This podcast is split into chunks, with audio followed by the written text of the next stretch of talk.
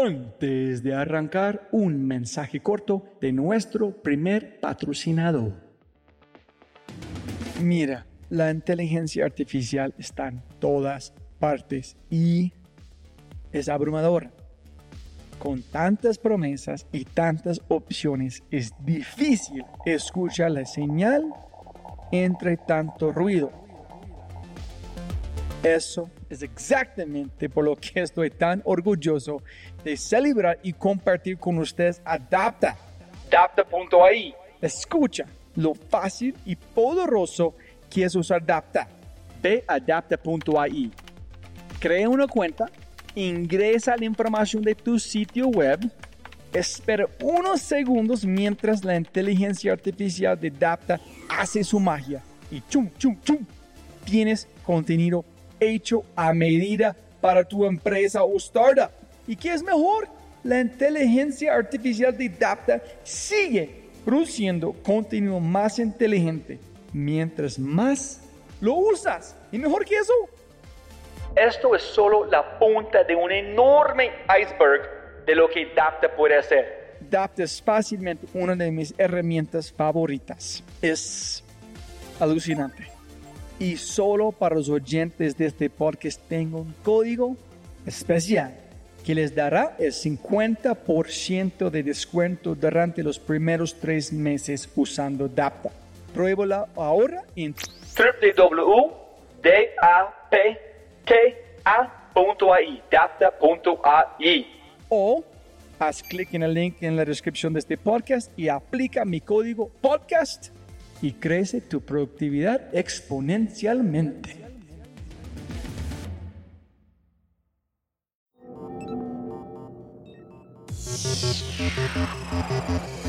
La pasión por hacer el mundo un lugar mejor. Eso es lo que nos mueve. Tenemos que hacer que el mundo sea un lugar mejor. Si no innovamos, vamos a ser iguales a nuestra competencia porque nuestra competencia todo el día se está copiando. Necesitamos que los niños de hoy en día sean más independientes y más autónomos y que sean menos sobreprotegidos.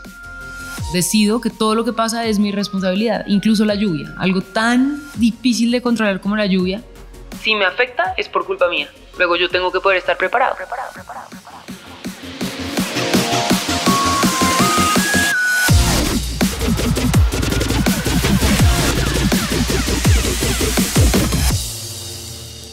Hola, hola, hola, soy tu host, Robbie J. Fry, y este es otro remaster, sí, sí, remaster de un episodio muy especial de The Fry Show.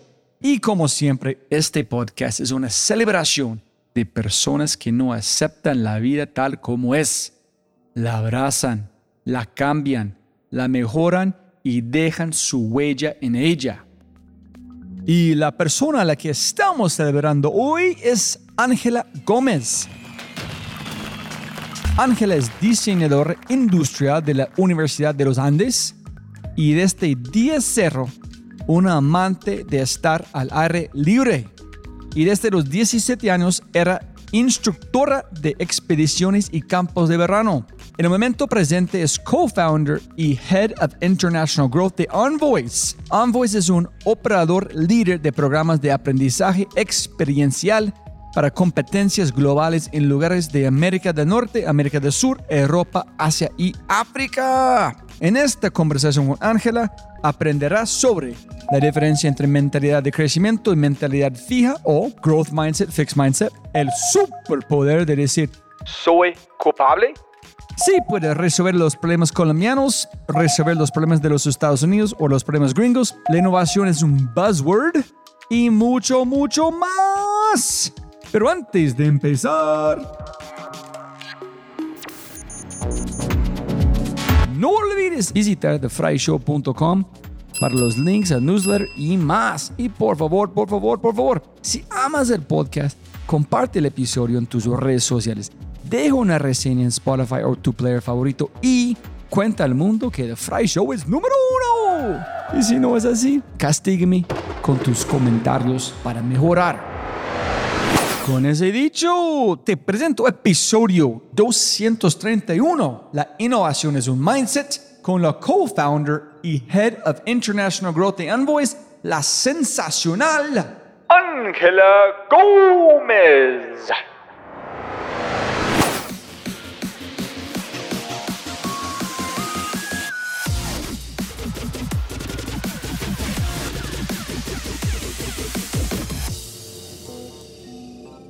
Listo, Ángela, arrancamos de la misma manera que siempre puede ganar más plata, no más tiempo. Muchísimas gracias por su tiempo. Para arrancar, castíganos, no sé, cuéntanos la historia que tú quieres contar y yo voy a empezar a interrumpir para preguntar más detalles. Entonces, castíganos de la chispa fue en qué año? La chispa, la chispa empezó en el año 98, 1998. Ok, ¿qué pasó antes de 98? En el 98 yo estaba en el colegio y por primera vez fui a un summer camp. Y eso fue la chispa, en realidad, de todo esto. Y ha sido la chispa de todos los que estamos unidos en esto, de todos los socios. Porque aunque algo que parece muy informal, que es un summer camp, que cualquier persona diría como, ah, sí, las vacaciones, para nosotros fue como, esto es una pasión. Y entonces después de haber sido campers, fuimos counselors y como counselors nos hicimos muy amigos y decidimos abrir una compañía que ¿Quiénes nosotros? somos cinco socios. Empezamos tres amigos de camp, que somos Luis Enrique García, Felipe Correa y yo, Ángela Gómez. Pero ¿qué fue la chispa? Porque ustedes tienen muchas cosas que conectan puntos. Educación, explorar el mundo, que si quieres salvar este país, tiene que conocer este país, liderazgo. ¿Cuál fue la chispa principal? Que, wow, ese es algo que yo quiero hacer el resto de mi vida. ¿Y cómo empezaste a conectar? Wow, wow, este puede ser un negocio. Y decidiste arrancar en la parte casi más complicada de Colombia, menos de los noventas. La chispa yo creo que es como la pasión por hacer el mundo un lugar mejor. Es como, eso es lo que nos mueve. Tenemos que hacer que el mundo sea un lugar mejor, que es súper soñador. Entonces, sí, pues cualquiera diría, ah, pues todo el mundo quiere hacer un lugar mejor, pero nunca fue, queremos ser ricos o queremos tener una empresa o ser empresarios o emprendedores. Eso no estaba en la cabeza de ninguno. Era, queremos que el mundo sea mejor y teníamos dos pasiones en común, que era la educación. Venimos de familias de educadores, todos papás profesores. Mi mamá es profesora desde los 18 años hasta hoy, que tiene 60 y pico. Mi papá sí era ingeniero y los papás de Luis Enrique, ambos son profesores y rectores de un colegio. Y Felipe fue profesor y psicólogo y apasionado como por ese tema. Entonces la educación a los tres nos conectaba mucho y los viajes. Así mis papás fueron muy viajeros entre Colombia porque en la crisis pues caímos, pero viajábamos en carro al Huila, a San Agustín, al desierto de la Tatacoa, a Santa Marta, a Cartagena. Y yo viví muy entre el campo, como haciendo caminatas entre las montañas y Luis Enrique y Felipe también, muy apasionados los tres por viajar. Entonces, de alguna forma, teníamos una conexión de saber que los viajes nos enseñaban muchas cosas y que por medio de los viajes era muy fácil entender el mundo y aprender y volverse una persona más responsable, más empática, como afuera de esa burbuja. Entonces dijimos, pues qué mejor que educar a través de viajes y es diferente a un summer camp, pero el summer camp le muestra a uno que es posible hacer cosas increíbles, que parecen imposibles, como montar una empresa de viajes en un país en guerra como este, ¿no? Pero es una cosa en el espejo ver, ay, sí, hay mucho poder que aprendimos de viajar en esta cosa. Es otro nivel ser consciente en tiempo real que a través de una experiencia que tú estás aprendiendo algo que en el futuro puedes duplicar en aumentar, en crecer su conocimiento. Ustedes como estuvieron conscientes que, wow, este puede ser algo que podemos duplicar en extender a más personas o solamente en espejo después de la pasión que, oye, quiero hacer algo con viajes en educación. Ay, ¿qué tal si hacemos este? Porque yo aprendí, ay, sí, yo también. ¿Cómo fue la, la conversación? Y para gente escuchando, es OVA, B Grandes Outbound Adventures, que vamos a hablar más sobre eso, pero... Yo creo que fue, de alguna manera, fueron como tres pasiones aparte. Que yo empecé por mi lado, o sea, esto tiene como tres historias de momentos en donde yo empecé por mi lado a crear un pedazo de la compañía y a decir, yo quiero viajar y yo quiero mostrarle a los niños todo lo que yo he aprendido por medio de los viajes. Yo estoy convencida que cuando uno viaja, cuando yo viajaba, entendía la realidad del país, entendía que es un campesino, ¿Por qué el campesino cultiva? ¿Cuáles son los retos que tiene un campesino? ¿Que llueve o que no llueve? ¿Y eso cómo afecta que en Carulla haya o no verduras cuando uno va a comer, ¿no? Como que yo fui muy local y viajé mucho dentro de Colombia y empecé a entender que los llaneros son muy diferentes a las personas de Santa Marta y muy diferentes a las personas de Pasto y muy diferentes a los santanderianos y que teníamos un país supremamente diverso y que tenía además una historia muy importante. Entonces dije, ¿cuál era mi afán? Yo me empecé a dar cuenta que nosotros, la mayoría de las personas que estaban como en los mejores colegios de Bogotá, se graduaban del colegio y se estaban yendo a estudiar por fuera y a vivir por fuera, porque este era un país en guerra. Entonces, cuando yo estaba en ese momento, la mayoría de mis amigos se iban a vivir a los Estados Unidos o a vivir a Europa o y no entendían este país en el que estaban. Y yo decía, bueno, los que nos vamos a quedar, que finalmente vamos a tener que manejarlo, acá entre mis amigos seguramente va a haber un ministro, seguramente va a haber presidentes de empresas, pues tienen que conocer este país para saber qué es lo que hay que manejar. Yo sentía que yo lo conocía mucho mejor y dije, necesito mostrárselo a los niños. Pero para tener esta información, me imagino que tuviste en vacío en otras personas, no sé si durante la conversación, compartimiento, pensamiento, modelos mentales, donde tú dijiste, ellos no ven el mundo igual que yo. Y si esta persona van a liderar una empresa multinacional, ¿cómo es posible que no ven este? ¿Cómo, ¿Dónde empezaste a manifestar esa idea que wow, solamente tener un poquito más conocimiento de nuestra propia tierra, yo veo algo que la otra gente no, no ven. Sí, fue clarísimo y, y lo empezamos a ver y lo vemos todo el día en las personas que no viajan, porque son personas que están en una burbuja que no es verdad, que viven en una realidad que no es la realidad del, del mundo. Pero ¿qué viste que fue diciendo eh, este? Yo, personas ¿Fue intuición? ¿Fue no, no, palabras? Oír, oír comentarios, oír comentarios como, uy, yo me moriría sin agua caliente y uno entiende que en Colombia no hay agua caliente sino en tres ciudades y es un país en donde el agua caliente es un lujo, muy lujo. Uy, no, yo no podría vivir sin agua caliente. No, a mí en mi casa me hacen cocina a la carta. Me como todos los días, escojo qué quiero comer. Y empieza uno a ver que, pues, que así no vivimos los colombianos. No, este no es un país así. O mm, empieza uno a ver que Bogotá se parece mucho más a Miami. Bogotá, pues, es un caos, pero si uno la compara Bogotá, Miami o Bogotá, cualquier pueblo de Colombia, es más parecido a Miami. El resto de este país es muy distinto y entonces empezaron a ver comentarios en donde dice, esta persona no, no sabe en qué país vive, ¿no? Como que no entiende. De hecho, me, me pasa todavía todo el día. Hace poquito estuve con una muy buena amiga que es profesora en un colegio en Barú. Barú es una isla muy pobre, pobreza extrema, gente que vive con 300 pesos al día para comprar el aceite y el limón para fritar el pescado que pescan. Y nos encontramos, estábamos ella y yo pues en, un evento y nos encontramos con unos amigos de ella del colegio. Y entonces ella les cuenta, no, estoy de profesora en Barú. Y la mamá de uno le dice, ay, bueno, y tu casa es divina, me imagino, con vista al mar. Y ella, no, pues no, no tiene vista al mar porque queda adentro. Bueno, pero me imagino que los balcones, las terrazas, pero tienes aire acondicionado.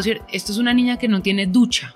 En Barú no hay acueducto, no hay ducha, se tienen que bañar con una totuma todas las mañanas. Y entonces empieza uno a decir, pues esta gente dónde cree que vive, este país es muy pobre todavía y pues eso es lo que tenemos que entender para poder trabajar por él, ¿no? Wow, entonces como ignorante, pero ignorante suena muy, no sé si ignorante es la palabra correcta, ignorante es más una persona que han tomado la decisión, es ignorante, saben que algo más, el otro es solamente... Es como si estuviéramos ciegos, o sea, no son ignorantes porque de hecho muchas de esas personas que viven en una burbuja son supremamente inteligentes y cultos y conocen perfecto otras culturas y han ido a los mejores museos del mundo y, y han viajado por... Pero es, una, es, como gente entre una burbuja, gente supremamente consentida. Entonces la idea como llevar niños y no adultos es más capturar el momento donde se están cambiando sus modelos mentales para planear para el futuro.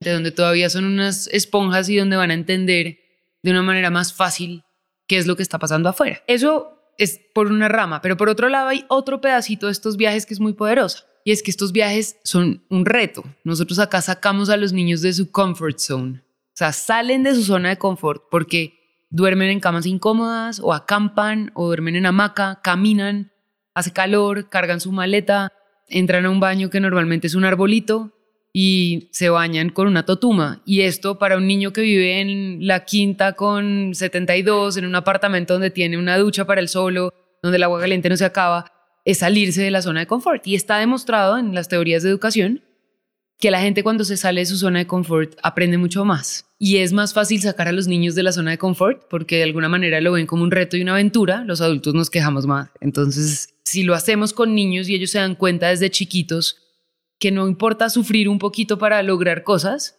los vuelve niños más resilientes, con más grit, como un poquito más berraquitos y más listos para el mundo más adelante. Y puedes contestarse más adelante, pero ¿qué pasa con este niño? Vuelvan a, de su familia con estos hallazgos, pero empiezan a intentar explicar a su madre, a su padre, mire que yo vi, y me imagino que sus padres casi es como no sé si imposible entender que este han visto este niño porque ellos nunca han visto, nunca han sentido. Entonces él está llegando con emoción sin alguien de conversar de sus experiencias. Entonces, un poquito sin sus amigos, quedan solitos con su información en su, en su mente. Sí, de hecho, lo que nos está pasando es que la generación de papás de hoy en día es la generación de esos que cuando eran niños no pudieron viajar por Colombia porque Colombia era muy peligroso. Entonces, realmente no saben de qué se trata pero de alguna manera, al ser esto un proceso, porque tú cuando eres chiquito viajas un día, en segundo y primaria dos días, después tres días, después cuatro, si todos los años tienes un momento en donde haces este tipo de viajes, de alguna manera todas esas historias empiezan a contagiar a esos papás y a que entiendan que esto es un proceso que les está generando un montón de beneficios a los niños. Si lo haces una vez, si el niño fue a una excursión durante todo su colegio, de pronto va a ser muy difícil que ellos entiendan eso que vivió. Y si nos pasa que los niños llegan con una transformación profunda y llegan a su casa y para los papás es como, ah, sí, pasó una semana y acá solo llovió, entonces pues haz tu tarea y ya. Pero, pero cuando esto ha sido parte de un proceso, es, yo creo que tiene un poco más de impacto. Ahora, también tenemos nosotros una gran misión de educar a los papás. Entonces, estamos compartiendo con los papás todos los días los beneficios que tiene salir al campo abierto con los niños y la importancia de dejar que sus hijos se vuelvan independientes y autónomos y no hacerles todo, porque les hacen hoy en día todo, y dejarlos como entender que hay que caminar y que a uno le ven las piernas y que hay que dormir incómodo y que eso a veces pues no está mal porque hace que puedas llegar a conocer Ciudad Perdida. Pues sí, caminaste cinco días con tu maleta, maleta al hombro, pero conociste uno de los sitios más lindos del mundo. Bueno, como ese tipo de cosas. Y listo, me imagino que mucha gente en la conversación tenemos que ah, darla al contexto.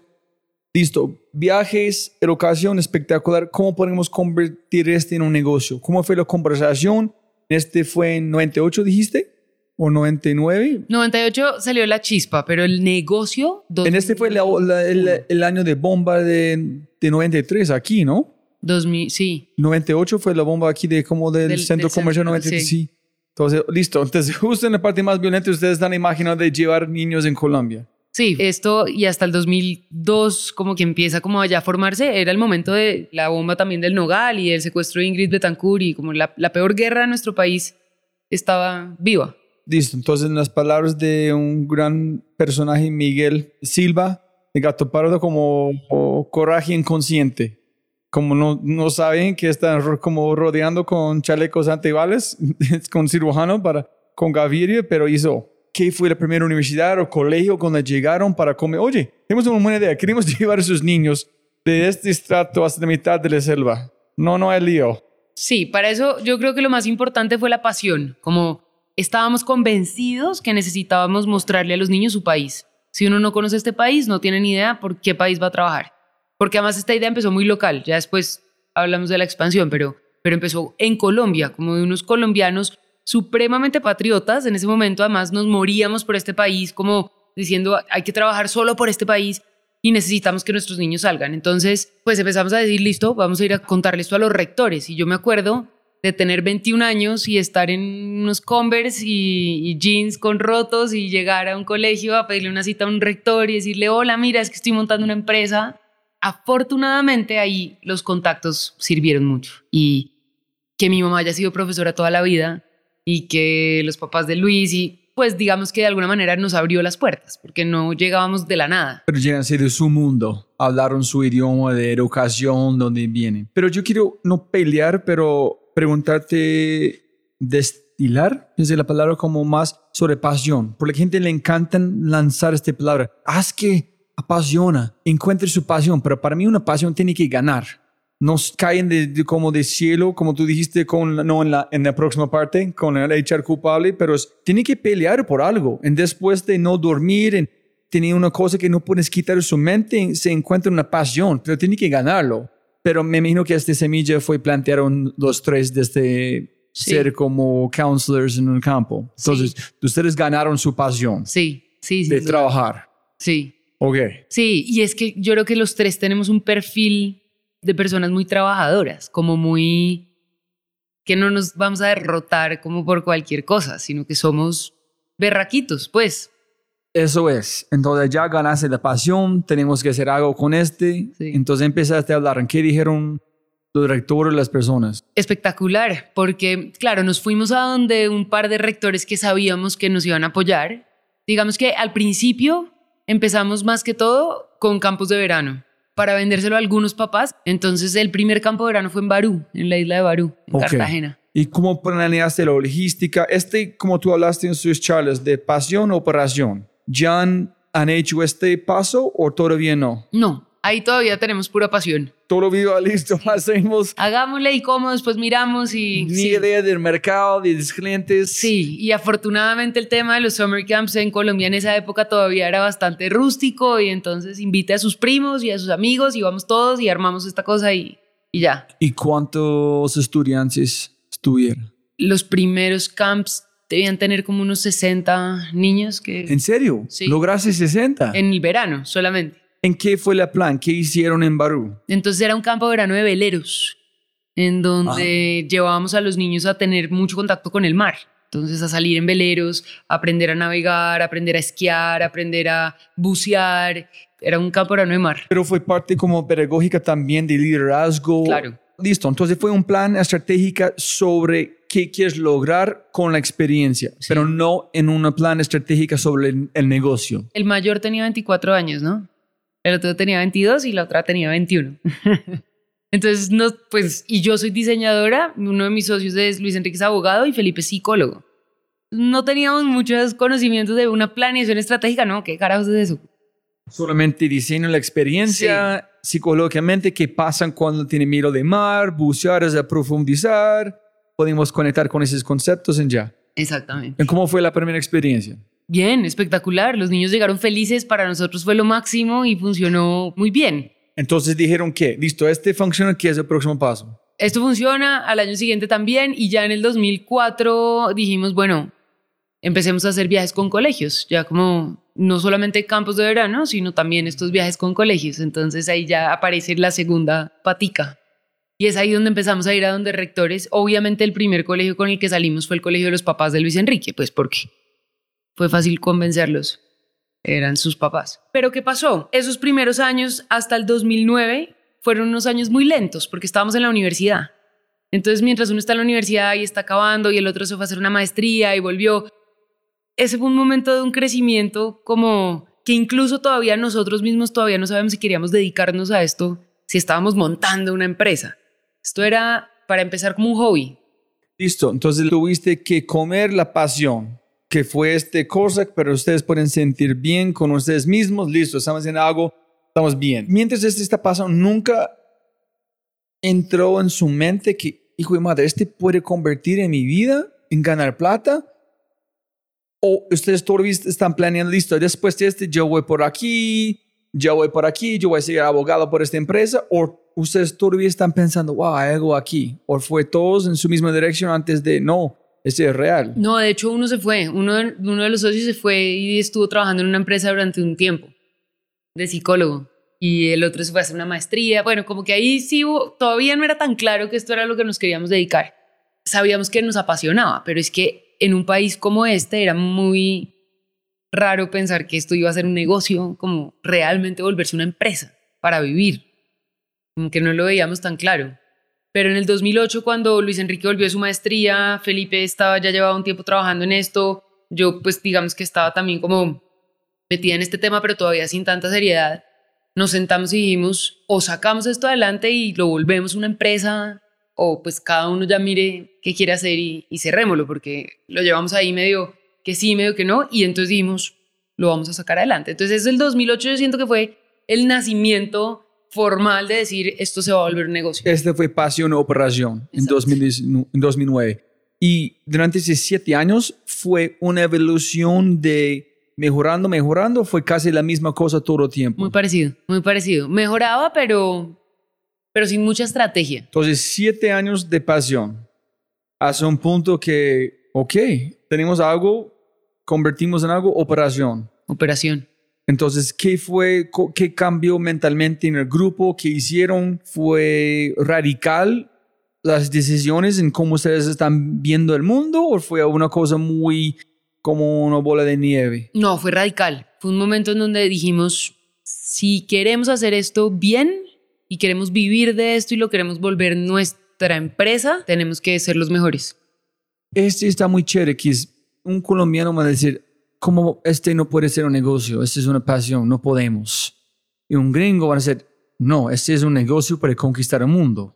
Es una cosa que se encontraron con Simón Borrero, en Freddy Vega. Ellos piensan en gigante. En ellos dijeron, no, los colombianos tienen, somos mejores, iguales o mejores de cualquier otra persona, solamente no creemos. Esa es una cosa muy común. Este fue la chip que ustedes tomaron y tú piensas que si este cambio antes van a ser un negocio en 2005, 2007, no hace 2009, o fue el momento correcto para hacerlo? No, yo creo que fue el momento correcto porque mm, teníamos ya la edad correcta. O sea, cuando yo pienso en Freddy o en Simón, son grandes ya, no tienen 25 o 24. Yo creo que nosotros de alguna manera estábamos, pues sí, graduándonos de la universidad y entendiendo un poco cómo iba a ser el mundo. Lo que sí tengo claro es que por lo menos yo nunca en mi vida pensé que yo iba a ser emprendedora. No sabía que era eso, ¿no? Entonces, pues, como que lo que quería era educar a los niños a través de viajes, pero no quería montar una empresa, que creo que puede ser como distinto. Sin embargo, creo que fue el momento perfecto porque fue un momento en donde todavía no teníamos nada que perder para echar todas las cartas y dedicarnos al 100% a montar una cosa que era un poquito incierta. Cualquier persona podría decir que era el peor negocio del mundo, aún en el 2009, todavía estábamos en guerra digamos que pues estamos en paz hace muy pocos años. Cuando escuchas su negocio, para mí suena loco, que cuántos niños hay, cuántos niños hay que, cuántos viajes pueden, necesitan átomos, no bits, porque no es digital, cómo se debe de escalar, el peligro, los seguros, logística, para mí suena como una pesadilla en el sentido logísticamente. No, suena divino si yo soy el counselor, pero no en la parte de manejar como una empresa. Entonces, Cuénteme más sobre la operación en este cosa, cómo pensaron cómo escalar, cuando ustedes firman, sí, podemos, podemos llegar a cualquier país, sí, vamos a hacerlo, sí, sí, sí se puede. Digamos que empezamos diciendo, bueno, nos vamos a llevar a unos niños que son, pues, obviamente un gran tesoro, entonces si lo vamos a hacer, lo tenemos que hacer bien porque hay que dormir tranquilos. Entonces, para eso tenemos que montar un departamento de operaciones supremamente robusto. Entonces, tenemos que tener médicos que acompañen los viajes, tenemos que tener seguimiento satelital que siga los viajes y que, aunque normalmente no funciona perfecto en un país como Colombia porque tiene un, sistema montañoso bastante complicado, en caso de una emergencia funciona divino y sabemos que podemos tener un helicóptero que nos rescata en donde necesitemos y nos lleva a un hospital. Y empezamos como a construir todo eso para tener unos viajes supremamente robustos, pensando todavía 2009, 2010, 2011 local. Esto es para Colombia, esto es para Colombia, por ahora esto es Colombia, y en el 2011, cuando es el fenómeno de la niña, ese fue el detonante para decir, nos toca irnos y nos toca expandirnos, porque nos dimos cuenta que nuestra operación era muy buena, pero que Colombia era un país muy inestable. Entonces, hasta ahí nos dimos cuenta que era inestable, nos demoramos en entender que era inestable, ¿no? Pero dijimos, todo este know-how no lo podemos perder si llueve o si hay otra vez otra guerra, tenemos que salir.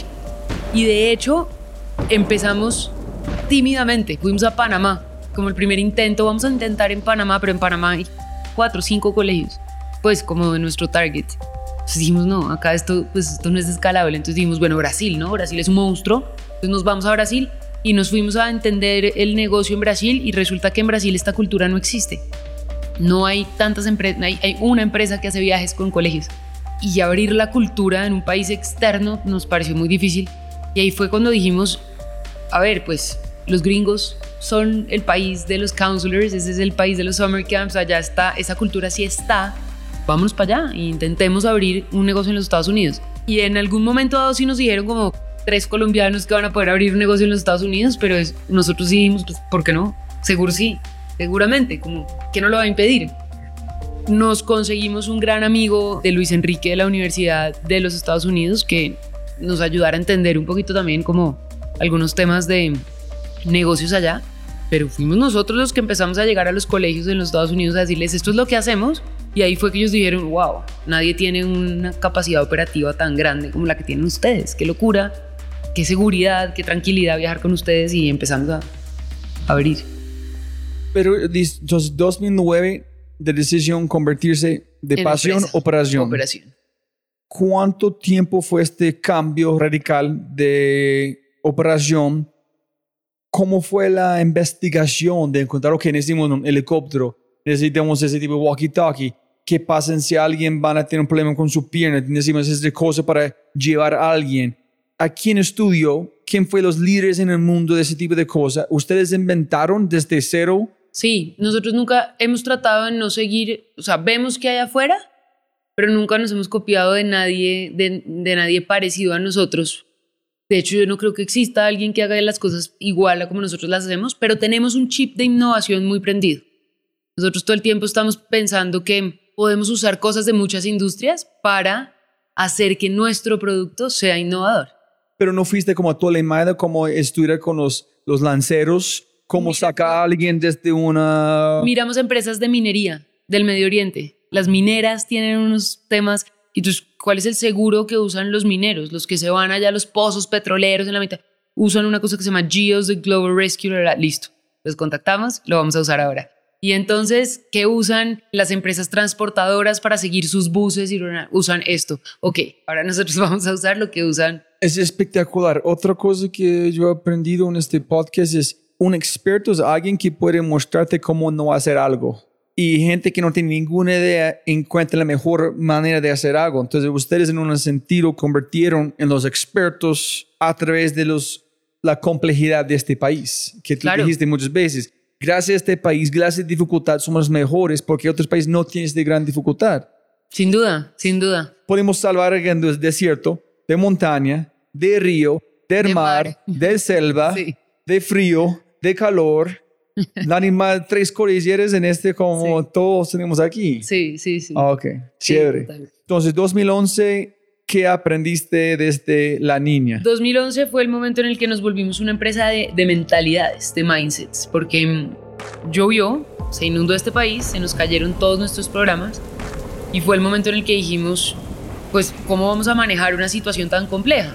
En donde la lluvia es algo totalmente impredecible, no lo podemos manejar, no lo podemos controlar pero necesitamos controlarlo. Entonces ahí aparece el momento en el que Luis Enrique entra a la sala de juntas y dice que llueva es culpa nuestra. ¿Cómo así? ¿Qué le pasa a este tipo? ¿Cómo así que, que llueva es culpa nuestra? Y entendimos que es una manera de ver el mundo, es tener un locus de control interno. Decido que todo lo que pasa es mi responsabilidad, incluso la lluvia, algo tan difícil de controlar como la lluvia, si me afecta es por culpa mía. Luego yo tengo que poder estar preparado. Y eso se volvió de ahí en adelante lo que empezó a hacer que construyéramos mindsets. Y si tú miras acá alrededor de esta oficina, todos estos contacts que hay pegados en estos vidrios, cada uno es una manera como vemos la vida. Entonces ese allá dice, start with why. Y entonces nos vamos y recorremos todo el, nuestro libro del el amigo Simon, Simon Sinek y Start with Why. Y entonces, como todo lo que hacemos lo tenemos que hacer desde el why. Porque tú lo acabas de decir, nuestra operación es súper compleja. Y entonces, el niño y el bus y el el niño que le da dolor de estómago y el que se enferma. Es el cómo. Pero ¿por Pero qué? ¿por qué este cómo? ¿Por qué lo estoy haciendo? entonces, ¿qué es tu why? Mi why es crear viajes. Yo estoy convencida que los viajes enseñan a ser una mejor persona, enseñan a ser un mejor ciudadano del mundo. Como yo quiero que el mundo sea mejor y ese es mi gran why, estoy convencida que por medio de viajes hoy en día los niños aprenden a ser mejores personas. Entonces, de ese momento, somos culpables. Claro. Cuando yo vi tu charla en, con Mastercard en Miami, cambió mi vida, esta cosa. De verdad, es muy como de Dao, en el sentido es tomar energía contra usar en su favor. Es con un hombre, un arquitecto, dijo, la creatividad es salir de problemas con elegancia. Y es, en el, como yo apliqué como un día, el Rappi llegó a la casa, es una bobada, pero es de verdad. Yo pensé en su charla, no fue servilletas, no fue cosas. En obvio, la primera cosa es el, ah, yo quiero castigar este, no. Y yo no, yo no puse en las notas, por favor, yo no tenía, si no hay, no fue complicado poder comer con nuestras manos, entonces yo soy culpable porque no puse en las notas. No voy a pasar otra vez. Como pesa que salió de mis brazos para sentir uno, preocuparme de una bobada, decir, no, en aplicar en cualquier momento, wow, es como muy, no, es divino esta cosa. necesito en Colombia porque echamos culpable para todos. Para todos, o sea, la culpa siempre la tiene todas las personas a nuestro alrededor menos nosotros. Y en un negocio como el nuestro, de tantos chicharrones, es muy fácil echarle la culpa a los demás. A los papás porque no leen las circulares o porque consienten mucho a sus niños, o a los profesores porque no tal cosa, o al colegio porque tal vaina, o al señor del bus, o al señor proveedor que no tenía listo el almuerzo, o a Bianca porque despegó tarde el avión. O... Y no, resulta que si los aviones despegan tarde, sí. Si eso hace que nuestra excursión se dañe, es culpa nuestra. Si a Bianca despega tarde, es culpa mía. Yo tengo que llegar hasta ese punto y eso lo que me hace es que controlo todo. Entonces, de próxima vez yo soy culpable porque no intenté planear el viaje un día antes. Entonces, el próximo día vamos a cobrar más, pero un día antes, por si hay un problema, no hay. O sé que tengo que tener el primer vuelo porque eso me da opción de que se atrase y no en el vuelo que ya si se atrasa se me daña todo. Bueno, eh, sí, exacto. Ok. ¿En cuál fue el primer viaje con colegios afuera de Colombia? En el 2012 dijimos, nos vamos para afuera y conseguimos seis niños, eran tres coreanos y tres estadounidenses, que se fueron a Galápagos a un programa con nosotros. ¿Y leyeron el libro de, de Darwin, antes o no? Sí, los preparamos con todo el tema de la evolución. ¡Wow! Sí, espectacular. Brutal, no puedo imaginar este viaje. Ese viaje fue espectacular, fueron 12 días en Galápagos, entendiendo pues la evolución Hoy en día nuestro viaje de Galápagos ha madurado mucho en su contenido y es, es mi preferido, pero pues ya hemos viajado muchas veces. En el 2012. ¿Tiene viajes por adultos? Si yo quiero ir con mi madre. Ah, para adultos. sí. No, solo niños. Entonces, si hay un grupo de adultos que quieren aprender y quieren ser mejores ciudadanos, ¿no podemos ir? no, les podemos ayudar a que lo hagan, pero no queremos ser responsables de usted. Ah, listo, listo. No, foco, foco. Hay que tener foco cuando uno es emprendedor. Y maldito país fue el mismo momento de la niña o después? Antecitos. O sea, la niña nos cambió el maldito país. Decíamos maldito país todo el día, porque es que estábamos trabajando por tener una operación muy buena, éramos la empresa de la operación, pero pasaban cosas todo el tiempo. Entonces se caía el puente de la carretera al llano, eso no se cayó este año, se lleva cayendo desde el 2004 todos los años. Y recuerdo un año, en el 2008, teníamos nuestro campo de verano en el llano, íbamos a llevar 80 niños a los llanos, a un campo de verano allá y se cayó la carretera en mayo y no pudimos irnos, fue cerrar el campo de verano. O en el 2009, entonces decidimos irnos a Prado, a la, a la represa de Prado y armar un campo de verano en Prado. Cuando ya estábamos listos, la guerrilla secuestró a una familia en Prado y se nos cayó el campo de verano. Y en el 2010, entonces dijimos, nos vamos a ir a Bariloche, porque es que ya entre colombianos nos puede, entonces nos vamos a ir a hacer un campo de verano en Bariloche de esquí y explotó el volcán de Bariloche, e-, ese volcán que tapó en cenizas toda la Argentina y que llegó hasta Europa y, pues no, se nos cayó el campo de verano. Entonces todo el día era, maldita sea, ¿cómo así que se ahora explota un volcán en Bariloche? Ya en el 2011, el fenómeno de la niña se inundó el país y nosotros ahí ya, pues ahí fue mucho más grave porque ya no era un campo de verano el que se cayó. Fue toda la operación. Y en ese momento dijimos, no podemos seguir echándole la culpa a la lluvia o al volcán o a la guerrilla o a, a la carretera. Es, culpa nuestra. Si no estamos preparados para las cosas externas, pues vamos a perder. El hombre, de, el ex gerente de Uber Colombia, eh, Carlos Ángel, dijo, es un dicho de un filósofo, no me acuerdo quién, dijo, los sabios cuando vienen un huracán construyen molinos y los tontos construyen como muros o paredes tratando de parar. no puede, dijo, nadie puede parar que viene con tecnología, nada. Es igual, nadie puede parar Colombia. Entonces puedes usar este para su ventaja en decir, listo, estoy como culpable, ¿qué hacemos? Exacto. O ¿Cómo, mejoro? todo. ¿Cómo, cómo mejoro? ¿Cómo mejoro todos los días? Y cómo cada uno de estos retos me vuelve una mejor empresa. convertir como todas las cosas que quién sabe quién lanza a ustedes para su favor, en Total. darte la fuerza de salir de los Estados Unidos. Fue su propio país que regaló permisión expandir su mente en pensar grande, ¿no? Claro, total. Wow, qué chévere la historia. Sí, es, es linda. Le tenemos cariño. Durante todo este tiempo, sin métricas, sin pensar en negocio, ¿qué fue su combustible para seguir haciéndolo? ¿Qué fue, qué fue, suficiente? Deseo que listo, estoy aburrido, ya he hecho este, necesito algo más. ¿Qué fue el, como a su favor? ¿Qué fue suficiente combustible despertarse cada mañana con algo más, más importante de uno? En el 2009, 2011, maldito país, ¿qué fue suficiente fuerza para no renunciar? Porque ustedes no abandonaron, sí. No, este hijo de puta país, no, vamos a hacer otra cosa, voy a como de ropa para hacer cosas. ¿Qué fue adentro de uno? Yo creo que no lo he conversado con mis socios. A mí, personalmente, esta empresa se volvió para mí una lucha y como una forma de demostrar que sí se puede vivir de pasiones. Porque mm, todavía en el 2009 y todavía en el 2010 mis papás me preguntaban que cuándo iba a encontrar un trabajo de verdad, ¿no? Y esto se volvió un tema en donde yo dije, todos mis amigos de los summer camps de esa época también decían como, "Ah, Ángela se quedó en su summer camp. Y esto, yo necesito también demostrarme a mí misma que esto sí podemos vivir, no solo yo, sino varios, y que se pueden hacer empresas lindas como esta empresa, que es una empresa linda, y crecer.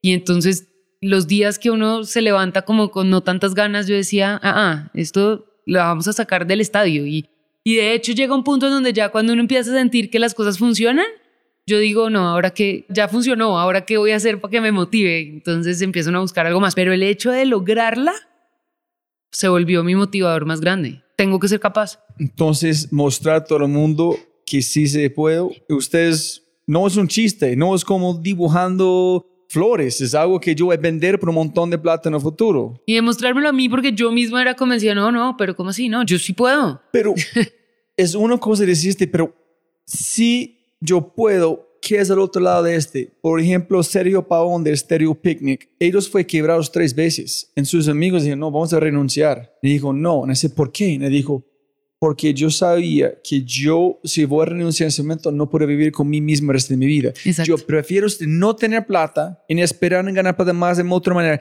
de siempre tener esa duda que qué pasaría si yo me quedé allá.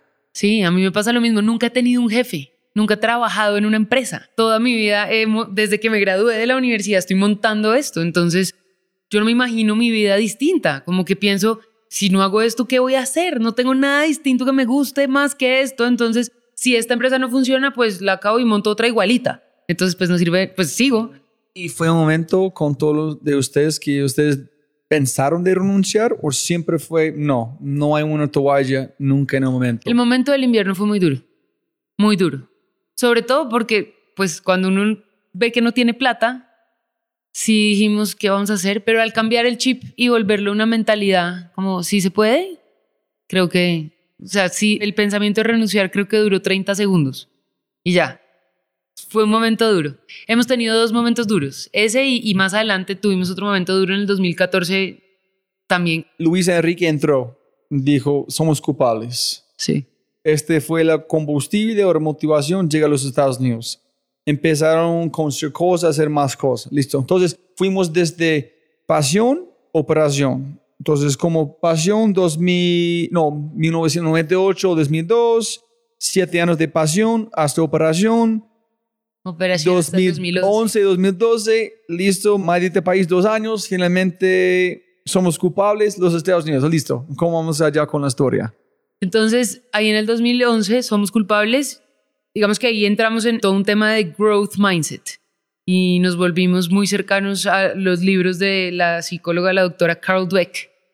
Eh, fixed mindset o growth Ajá. mindset, ok. Y entonces dijimos, nuestra empresa va a ser una empresa de growth mindset y tenemos que buscar cómo todos los retos que se nos presentan los atacamos desde las mentalidades de crecimiento. ¿Cómo se llama el psicólogo? Carol Dweck. no, no, la, la- en su empresa. Ah, Felipe. Felipe, Luis Enrique es abogado. Es abogado, pero Ay. estudió educación. Entonces, yo soy culpable. Allá, listo. Y, Ajá.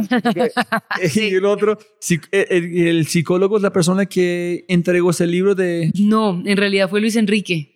otro. Pero es que él hizo una maestría en educación. Él Ah, hizo- sí, como dijiste, sí. Entonces, y venía con su maestría recién salida del horno, la hizo su maestría en la Universidad de Harvard y allá tuvo de profesora a Carol Dweck. Entonces, Ellos, no, ¿en serio? ella hace algunas de las... Sí, pues es que... Ellos hablan de, en muchos de los podcasts de en Silicon Valley, hablan de este libro.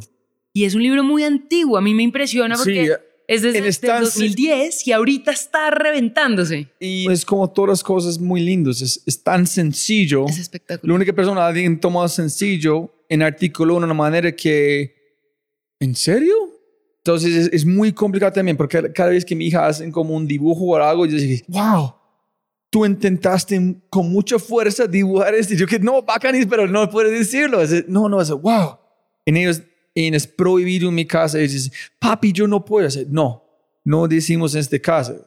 Puedes preguntarme para ayuda, en nosotros dos vamos a renunciar, buscar más ayuda, pero no puedes decir yo no puedo. Pero es complicado estar de nuestra... Ay, cuéntanos qué es para los colombianos como escuchando. ¿Qué es growth mindset, fixed mindset? Hay dos tipos de maneras de ver la vida, dos mentalidades.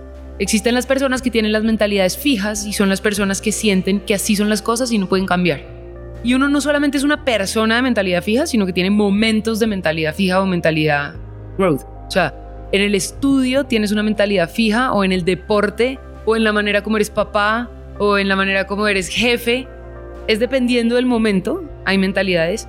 Y la mentalidad fija es yo soy mal geniado y ya, y así soy. O a mí no me gustan las matemáticas. O yo soy malo para los idiomas. Soy malo para jugar fútbol. Eso es tener una mentalidad fija. o yo llego al nivel más alto que yo puedo en el fútbol. Entonces yo no puedo hacer más con fútbol. Exacto. Y mentalidad de crecimiento es simplemente yo siempre sé que puedo mejorar. Siempre. Siempre sé que me cuestan trabajo los números, pero entonces si trabajo mucho, pues voy a aprender de números. Y no es el resultado, pero el proceso, ¿sí? No es, mire que yo he hecho, es mire que todo el proceso que he hecho para llegar allá. Y mire cómo yo puedo seguir, Sí, seguir con más procesos. Como yo tengo una mentalidad de que siempre puedo mejorar, siempre puedo mejorar. Entonces, pues el locus de control interno o echarse la culpa de todo lo que dice es, eso es una mentalidad de crecimiento, porque es yo aprendo de todas las cosas que me pasan y decido que son mi responsabilidad para mejorar. Eso lo que genera es una mentalidad de crecimiento. O yo digo, valoro es el esfuerzo y el proceso en vez de soy inteligente o no soy inteligente. ¿Tú piensas que eh, yo soy culpable es igual o es diferente de como en estoicismo? Ellos dicen que si tu casa está en, en llamas con un incendio, la única cosa que puedes decir es mi casa está ya dentro de las llamas. Pero si digo, ay, estoy perdiendo toda mi vida, etcétera, etcétera, esa es tu interpretación de un evento, no es real.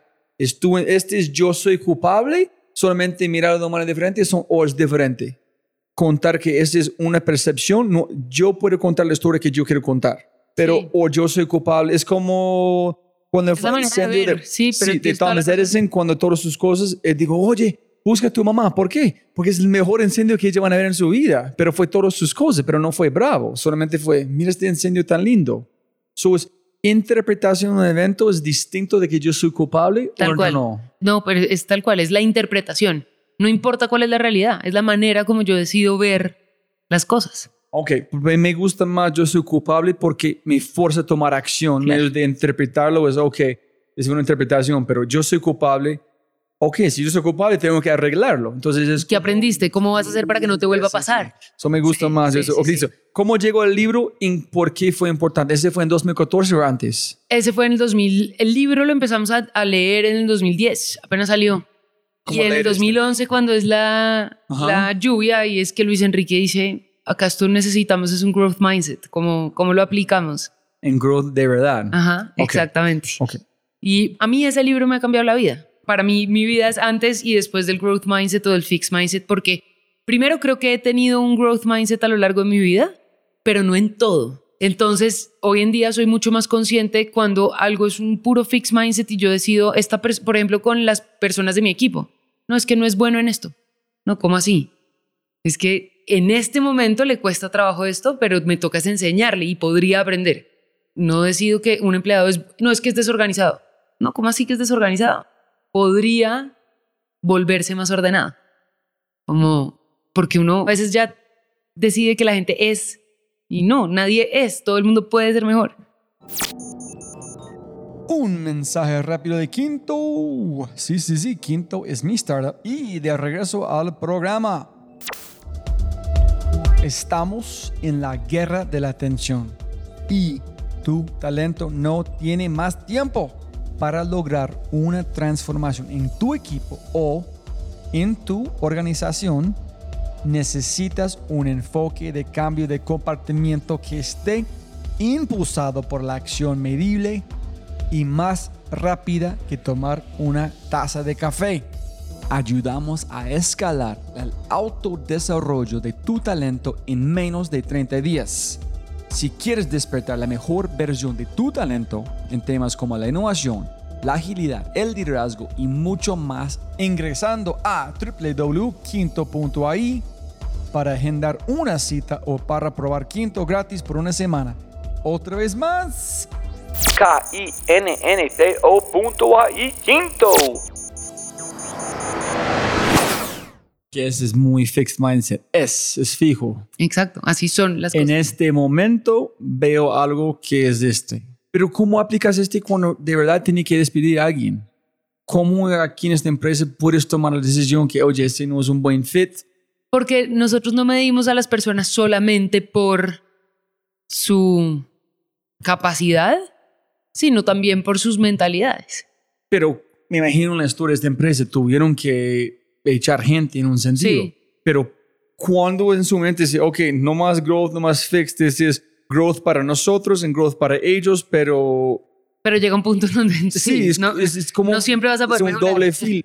Sí, no, ahí existen los KPIs y ahí tenemos sin duda clarísimo que tenemos que cumplir unas metas y si tú no las cumples, pues te tienes que ir. pero tener una intuición, una idea que es growth para salir también es growth para nosotros para echar. Claro, y hay que poderlo hacer y echarlo como de una manera constructiva y que de alguna manera sirva para seguir adelante. Sí, ya un hombre sé por qué se llama Molo Villa y dijo, yo pienso que la mejor cosa que puede pasar a cualquier ser humano es ser echado de como una empresa. Sí, Que aprendes cómo te sientes, tú vas nunca van a eliminar este, y van a salir de su propia manera, nunca de manera de otro alguien más quiere. Tal. Ok, listo. Entonces, 2011-2012, cuéntanos en qué pasó en 2014 o qué fue algo importante que pasó a este punto. digamos que empezó nuestra expansión a los Estados Unidos y mm, 2014 fue un momento de cambio en el equipo, porque mm, Luis Enrique, que estaba gerenciando en ese momento, se va de la compañía, digamos que lo tientan con una propuesta de trabajo muy chévere para trabajar en el gobierno y hacer como un servicio a su país. Entonces él dice, sí, listo, y se va. Y al mismo tiempo Felipe es aceptado en la maestría de la Universidad de Harvard para irse a hacer su maestría de educación. Entonces se van mis dos socios y queda Ángela a cargo de la diseñadora, a cargo de toda la compañía, con un par de cosas que fueron un poquito complicadas de manejar y es que nuestra competencia tuvo un accidente con, en uno de los programas y se muere un niño, un estudiante. ¿Qué pasó? ¿Puedes decir o no? Sí, fue público conocimiento. En una lancha en el Amazonas, una lancha se estrella contra otra lancha y en la lancha en la que van los niños del viaje, pues una niña muere. ¿Como porque girón fue abajo o como la Sí, velocidad? se, se ahogó, no, se ahogó en el río. O sea, la lancha se partió en dos y los niños cayeron y una niña cayó inconsciente y no se pudo como voltear. Ah, es lo que sí. sabemos, pues. Esto fue en el 2014. Ay, hijo de pucha. Sí, fue un año duro, del que aprendimos mucho. Creo que ¿Qué aprendieron? pues nos dimos cuenta que ese accidente también era culpa nuestra. Pues o decidimos tomarlo así, como que ese tipo de cosas pasen. Tiene que ver con que, uno, nosotros estamos teniendo unos estándares muy altos y no los estamos compartiendo con nadie. Y ese tipo de accidentes nos afectan también a nosotros. Luego, ¿cómo vamos a hacer para compartir esto con las demás organizaciones para que todo el mundo tenga un estándar más alto? Que no se trata de ganar, que claro, nosotros somos los más grandes del mercado, le hemos ganado pues a todo el mundo los colegios y somos los mejores operando, pero no nos sirve de nada si nuestra competencia va a tener un accidente como ese. Entonces tenemos que compartir esa información y tenemos que volvernos una comunidad. Y logísticamente, ¿qué aprendieron de este Logísticamente fue también espectacular porque hace visible que estos accidentes pasan, como que a veces uno en la operación del día a día empieza a darse cuenta que todo sale bien y de alguna manera no se relaja, porque uno no se puede relajar, pero está cómodo. Esto es sin duda alguna un tema de venga y revisamos todo. Entonces, pues siempre eso sirve para mejorar. Pues cambiamos protocolos y nos volvimos más estrictos con otros. Para la gente que trabaja con nosotros, que viaja, fue un tema de esto sí pasa. Entonces, pues bueno. Sí, ser los mejores, pero siempre puede ser mejor. Siempre. Nunca. Siempre. Nosotros nunca llegamos. ¿Y cómo fue la conversación con los padres? ¿Cómo explican qué dices? ¿Qué es la...? ¿Tú estabas solita en ese momento? Contratamos a una empresa de comunicaciones que nos ayudó como a manejar toda esa crisis, pues porque obviamente, pues para un papá, después de que esto pasa, es muy difícil. ¿Y pero cómo, qué te sentiste? No somos yo quiero ir a la casa ya en explicar, en decirlo, pero no puedo porque una empresa, ¿cómo fue este conflicto? Porque si yo soy yo, de verdad, yo soy culpable, yo, yo tengo que hacerlo. Yo no voy a esperar por una empresa. Es, yo tengo que decir, este pasó, no tengo palabras, pero tengo que lanzarme enfrente de ellos más o menos en las rodillas, es decir, no hay palabras, pero yo estoy diciéndolo, menos de... Sí. ¿Cómo? Eso es tan lejos de mi, de mi imaginación. Es, quiero saber cómo manejar una cosa. No, fue, fue muy difícil. Uno, porque nunca había pasado en Colombia y porque nuestra relación con la competencia no es tan cercana. No es mala, pero no es cercana. Entonces tampoco fue, no pudimos estar muy presentes ayudando. No teníamos tan claro qué pasaba, finalmente qué había pasado. Nunca sabremos en verdad cuál fue la realidad de esa historia. Sabemos lo que dijeron las noticias y los periódicos, pero no, no la realidad de lo que pasó. Entonces nosotros nos centramos en cómo esto vamos a hacer que no nos pase nunca. Y tenemos que mejorar nuestros procedimientos para que algo así nunca nos pase. Pero también, pues, cómo vamos a ayudarle a la industria más adelante a que esto tampoco pase y cómo vamos a mm, manejar este tema con los papás para que no les dé miedo seguir viajando y para que entiendan que esto no siempre pasa, ¿no? Como... Es muy raro, ¿no? Es que podemos perder tantos niños con violencia en Colombia pero salir de un contexto a otro contexto es otro mundo. Sí. Es como miles de niños pueden perder como armero de otra cosa, de violencia, de problemas de una fábrica, nadie dice nada, ni un miu, pero un niño en una lancha, que es algo muy raro. Es más triste aún, esa misma semana de ese accidente hubo un colegio del sur que también tuvo un accidente y un niño murió en un bus que tuvo un, el bus se volteó y uno de los niños iba sin cinturón de seguridad y salió por la ventana y murió. Y nadie se enteró. Raro, ¿no? Los medios de comunicación de este país lo que buscan es atracción. No, no, en, si, si lo ves con corazón o raro, pero ves como económicamente, si lo ves como un filósofo, es, es la misma cosa. Perdiendo una vida. No puedes decir este valor o otro valor, pero ¿dónde van su mente conectando su corazón diciendo dónde ponen la culpable la emoción? Van un lado a otro, ¿no? Total. Es un, negocio es muy complicado. Es un negocio difícil, pero es lindo. entonces, después de 2014... Ahí digamos que entonces empieza una nueva etapa de esta compañía, porque empieza una etapa ya con un nuevo gerente, que soy yo, con nuevos socios, porque aparece Mariana, que es una nueva socia que traigo yo a la compañía. Porque digo, es la chica del moto de Colombia, Argentina, Ella es la que se fue de Colombia, Argentina en moto, sí, exactamente. Chévere. Espectacular. Y digamos que pues ahí como que empezamos una nueva etapa, aparece Endeavor, que ha sido importante. Ah, ¿cómo este llegaron a Endeavor? ¿Endeavor llegaron a ustedes o ustedes llegaron a Endeavor? Endeavor llegó a nosotros, empezó a llamarme en el 2014. Pero tiene que crecer como 10% algo allá constantemente. Sí, nosotros ahí venimos creciendo el 20% cada año. ¿Pero cómo? ¿En qué? ¿Más colegios, más, viajes? Más viajes, más colegios, más asistencia. ¿Pero cómo puedes escalar? Porque es, es como yo dije, átomos, no es, no es digital. Pero hay muchos niños. pero muchos niños, más plata, más logística, entonces más recursos, más plata, entonces es como un consultoría. Es, es muy complicado escalar porque más proyectos, más consultores, más consultores, más pagos adentro, más pagos afuera. Entonces es... Es el mundo real. sí, pero ¿cómo es la mentalidad? ¿Cómo escalar? ¿Cómo es, es conquistar una ciudad? con la más cantidad de Sí. colegios posible para viajes o es buscar espacios donde llevar a muchos niños al mismo lugar? ¿Cómo? No, es conquistar una ciudad que empezó siendo Bogotá. Colegios de estratos altos en Bogotá que tienen la posibilidad de hacer estos viajes. Son, no sé, 80 colegios. Nosotros tenemos todavía solo 40. O sea, podemos todavía crecer el doble. Ok, entonces Endeavor llegaron ustedes. Endeavor llega en el 2014 y empieza a tocar puertas. Ángela, hola, mira, es que... y entonces yo les digo, no, muchas gracias. Dijiste, no, Endeavor. Sí, claro, porque en el 2010 Luis Enrique se ha presentado a Endeavor y no pasamos. Y en mis ojos fue una perdera de tiempo.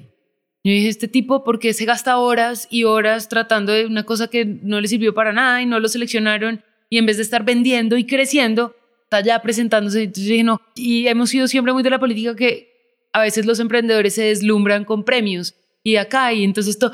Y cuando uno va a ver cuánto vendes, no, 100 millones de pesos. Pero tiene todos los premios. No, pero venda. No, venda primero y después gánese los premios, pero trabaje. Entonces yo era más de esa política. Yo no, yo no voy a perder el tiempo. A mí me gusta es trabajar y yo me remango y vendo y no voy a. Entonces en el 2014 les dije no y ahorita estamos en un momento complicado, accidente, adiós. En el 2015 me llamó una niña que es amiga mía que trabaja en Endeavor y me dijo, Ángela, óiganos, por lo menos óiganos, un ratico venga, no va a perder nada de tiempo, va a tener una reunión con cuatro mentores, o sea, son cuatro reuniones con cuatro mentores en donde usted les echa el cuento de su empresa y ellos le dan opiniones. Como yo ya estaba, ya había pasado la ola y estaba bastante sola y no sé nada de gerencia, no sabía nada de gerencia, dije, bueno, pues no pierdo nada exponiéndome a una gente mucho más inteligente y más... Ese fue growth mindset momento. Exacto, entonces ¿Qué otro fue fijo? el otro fue No, totalmente es- fijo. es- no me es- interesa, muchas gracias. Ese es growth. Ajá. Acá ya digo, bueno, listo, pues no pierdo nada. Entonces me voy y me reúno con estos cuatro mentores. Entonces la primera reunión que tuve, empiezo a contarle de mi empresa y el tipo aburridísimo me dice, usted no sabe cómo contar su cuento. Vaya, organice su pitch y después vuelve. ¿En serio? Sí. Entonces no tenía un pitch en ese momento. No, no teníamos nada. No, pues yo hago Entonces, una ¿qué- empresa. Pues, pues, ver, 15 años sin un pitch. ah, sí, claro. Sí, sí, es que nosotros no éramos emprendedores. Porque siempre estabas dentro del mundo de educación, donde ustedes dos hablan el mismo idioma, que es educar. Dices, vamos a educar a niños, pero con un viaje con excusa. Una consecuencia, la educación es, la, es una consecuencia Claro. de esta cosa. Ok, súper, aquí es la plata. Pero aquí, escala, negocios, factible, entonces eh, nada de pitch. Nada de pitch. Ok, entonces... Le cuento, a, mi primer mentor fue Virgilio Barco y el tipo me miraba y me decía, pues mira, suena interesante tu negocio, pero, pero creo que tienes que organizar tus ideas y bueno, después voy a donde otro que es Juan José Piedraíta y el tipo me da un montón de ideas. No, pero mire, usted se ve que es un negocio interesante, pero ¿por qué no habla de esto, después de esto, de esto, de esto? Entonces me empiezan a ayudar, cómo organizar. Pero primera vez su pitch es terrible que dijeron, vuelven cuando tienes un pitch o hablan con esta persona, mejor su pitch. Vuelvo a la segunda mentoría y ya traté de organizar. Entonces, Pero ya aceptaron dentro Endeavor o No, no, no. Ahí todavía estamos en primera ronda para ver si pasábamos. pero recibe mentoría en las rondas primeras. Sí, ok, ok. exacto. Y entonces voy a las cuatro y un día me llaman y me dicen, Ángela, es que a todo el mundo le pareció súper interesante tu negocio y quieren que vayas al panel nacional. Y, ¿A qué? No, un panel nacional y tú tienes que ir a presentarle tu negocio a unas personas. Bueno, y me fui y me presenté con Rappi y con Platzi. Ah, fuiste con Freddy y Simón. Ah. Sí, exactamente. Allá nos conocimos con Simón y- con Freddy y, y con Cristian. Y pues le tocaba a uno sentarse enfrente de dos personas y eran cuatro mesas y contarles la historia. ¿Tú escuchaste sus pitches también? No, no nos dejaban. Ok, entonces tú fuiste a presentar con una empresa que tiene un valor haciendo un billón de dólares, con Freddy que es conquistando, los dos con Y Combinator que es Airbnb y Outbound Adventures. Y yo, y bueno, pues hicimos como, nos presentamos, salí de ahí y me llamaron, oye, mira, es que queremos que vayas a Dubai a panel internacional. ¿Qué? Sí, porque es que nos ha gustado mucho tu modelo y tú como emprendedora, pero te tienes que preparar un poco más. Entonces te vamos a poner a unos mentores que te van a ayudar a prepararte para el panel internacional. Y me pusieron a una mentora que es financiera y el, día, el primer día que llegué a mi mentoría me dice, bueno, Ángela, ¿y cuál es tu capital de trabajo? ¿Qué? Tú te vas para la Panamericana, compras finanzas para Dummies, te lo lees y después vuelves. Y me sacó de su oficina. Entonces yo digo que Endeavor fue mi mini MBA porque me tocó aprender mucho para poder presentarme en Dubai. que de ese pedazo, como de ese lenguaje de emprendimiento, que es un lifetime value de un cliente de esta empresa. nada. Es porque, y, sí, es- es- el niño va y sale, pero en su mente el lifetime value es, no, en cinco años, si este niño van dos veces, en este niño va a ser cualquier posición de poder, van a mejorar la ciudad. En si tiene familia, van a educar a sus niños con este, pero este no es un KPI, este es... Claro, y Endeavor me decía, no, no, pero el impacto social no es lo que acá nos importa, acá nos importa la escala, ¿no? ¿Cómo va a escalar tu negocio? Entonces el lifetime value es cero, pero la escalabilidad es grande. Entonces ahí empezamos a ver, claro, Estados Unidos, ¿cuál es el mercado? Gigante. Nuestra competencia en Estados Unidos es Fortune 500, que es IF. IF es un monstruo y hace ¿Y F es qué? ¿Hacen ¿Qué ustedes hacen? También hacen viajes educativos, viajan con niños por todo el mundo. Y también hacen language immersion programs y cursos de inglés y... Pero pues hoy en día son, ¿sabes cuál es? IF, Education First. No, yo pensé que su gran competencia sería como la iglesia de Mormons. no. Es que, que es envían como... En hay un hombre que se llama Kevin Kelly. No, ese es muy interesante. Hay un hombre que se llama Kevin Kelly. Solamente pensó en ese, pensé en ese momento. Hay un hombre que se llama Kevin Kelly, que es un gurú de tecnología, pero también es muy religioso. Pienso es cristiano o algo. Pero es como un gurú en todo el mundo de Sil- Silicon Valley de futuro. Y es muy raro que es como tan conectado como a Dios en ese sentido. Pero dijo, la mejor cosa que los Estados Unidos podría ser sería enviar cualquier niño cuando después de graduar de como de colegio de 17, 18 a cualquier país que tiene menos en trabajar porque cualquier estudiante cristiano, mormon o cualquier sea, cuando vuelven son mejores esposos, mejores esposas porque han visto que es no tener agua, no tener papel, no Y tener... pues- Entonces es imposible no ser mejor ciudadano si tú haces este. Tal cual. Pero viajar a Europa cuando es igual a sus estados no sirve para nada. Pero entender cómo viven el resto del mundo cambian un país. So, para mí su competencia es la iglesia, no es como... er- dice, ok, sí, I'm Endeavor, listo. sí. Entonces, ¿qué más dijeron? Bueno, entonces, pues nada, nos preparamos para Endeavor y fuimos a Dubai y mm, cuando le contamos el cuento allá, pues le conté el cuento a todos los que me recibieron. Les pareció espectacular y nos seleccionaron en Endeavor en el 2016, en enero o febrero del 2016. Y a este punto, finalmente entendiste el valor de tener Endeavor como en su... Claro, espectacular. Espectacular porque uno siembra en esa semilla de expansión. Nosotros ya no podemos dormir si no pensamos en escalabilidad y ahorita pues ya el negocio en Estados Unidos está creciendo y va a superar al de Colombia y de hecho la idea es que pues ese- ahí está la escalabilidad, pero estamos ya empezando a abrir oficinas en la China y en el Medio Oriente y empezando a pues el tema de los viajes educativos es, es una cosa que hacen todos los colegios del mundo, entonces pues Y tenemos que hablar de la innovación un poquito, pero la innovación tal cual es, es una de las mejores cosas que han pasado a un negocio como ustedes en el mundo, en el sentido que es cada vez es más sencillo, más barato para viajar. Entonces significa que tu empresa es más sencillo para escalar. Si Claro. un niño puede como viajar, y otros niños pueden viajar, y podemos conocernos más de una pantalla. Wow. Sí, pero eso también es un reto, porque entonces como cada vez es más fácil viajar, nosotros valor. tenemos que innovar Ah, para que valor. viajar con nosotros sea una experiencia única. Y nadie la puede hacer si no es por medio Ah. nuestro. Entonces, pero ahí la innovación es clave. Si nosotros todos los años no estamos innovando en la manera como nuestro producto sale al mercado, pues un papá dice, no, pues yo lo llevo. ¿Y nunca ha pensado en hacer una franquicia, en vender la marca por en, cómo escalar? No, por ahora nos gustaría crecerlo sin franquicias, nosotros operándolo. ¿Y ustedes han tenido la conversación sobre qué van a pasar cuando realidad virtuales? Yo estoy allá, en la experiencia menos de... I mean, allá, como, como tiene haptic feedback, estoy allá, en un sentido. Y no es a sentido que estoy allá, es que mi mente es tan débil que yo puedo convencerme que estoy allá con mucha realidad. Puede ser Claro, que- y ahí es donde empieza nuestro valor agregado. Las interacciones sociales, nuestros viajes no son de ir y conocer. Ah, sí, yo ya fui al Louvre y vi cada cuadro. Ok, pero cuando tú vas a Malawi y hablas con una madre cabeza de familia que tiene un programa de microcrédito y entiendes cómo el microcrédito o te vas para Galápagos, nuestro programa de Galápagos es sobre la negociación, sobre la teoría del modelo de negociación de Harvard.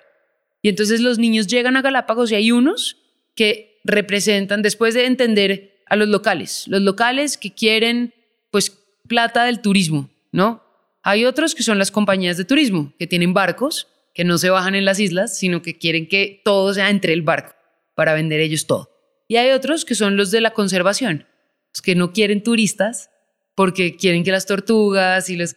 Y esos tres ecosistemas tienen que coexistir. Entonces nosotros después de que los niños conocen eso, los sentamos y les decimos, ustedes son los locales, ustedes son las compañías de turismo, ustedes son los ecológicos, pues negocien. ¿Cómo van a hacer para...?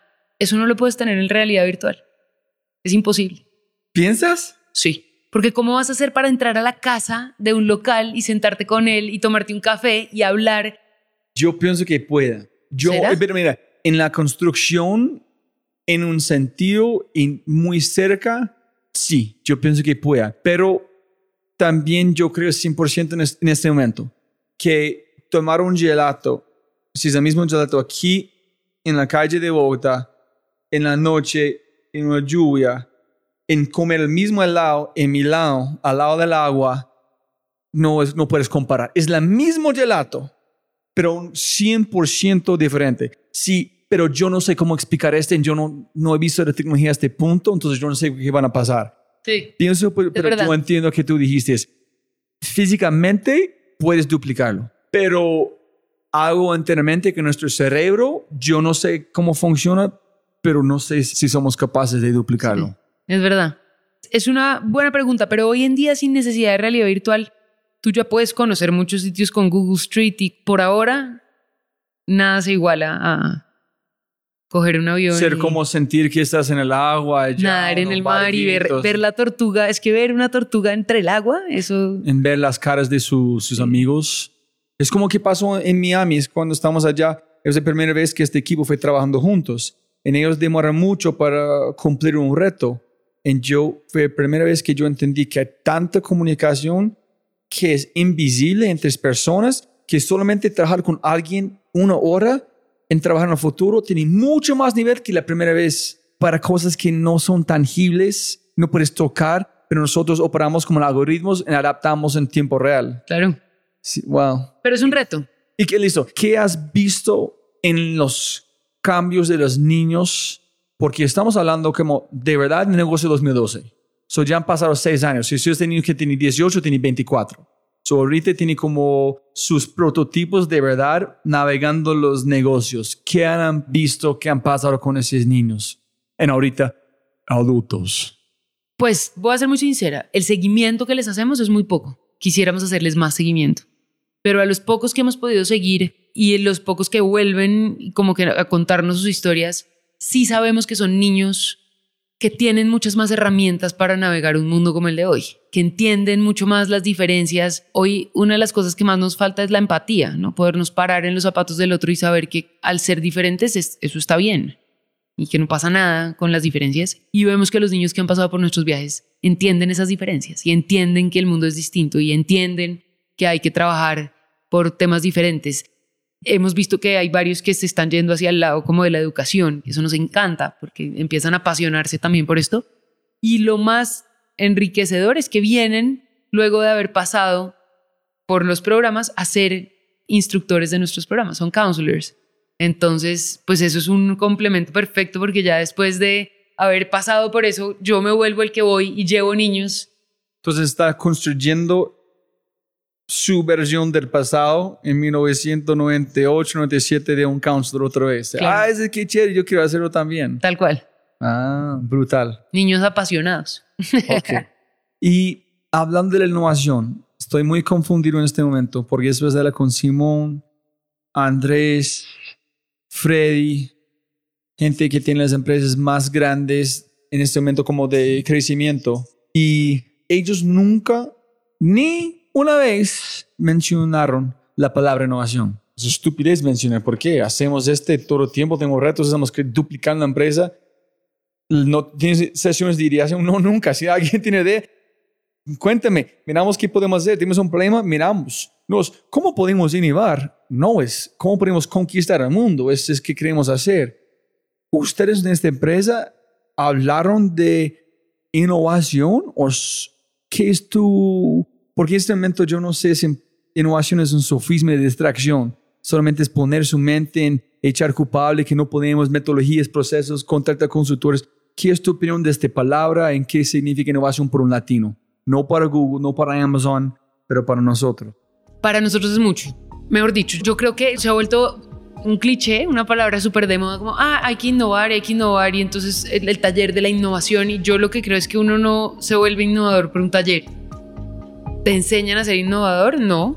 No sé si, pensando en lo que tú dices, Rappi y Platzi son en sí negocios muy innovadores. Luego, ellos tienen una idea muy nueva, que es innovadora y que hasta ahora está arrancando, pero pues que se multiplica como pan caliente. Entonces, de pronto ellos no han visto la necesidad porque su idea es muy innovadora. A nosotros nos pasa que nuestra idea no es tan innovadora.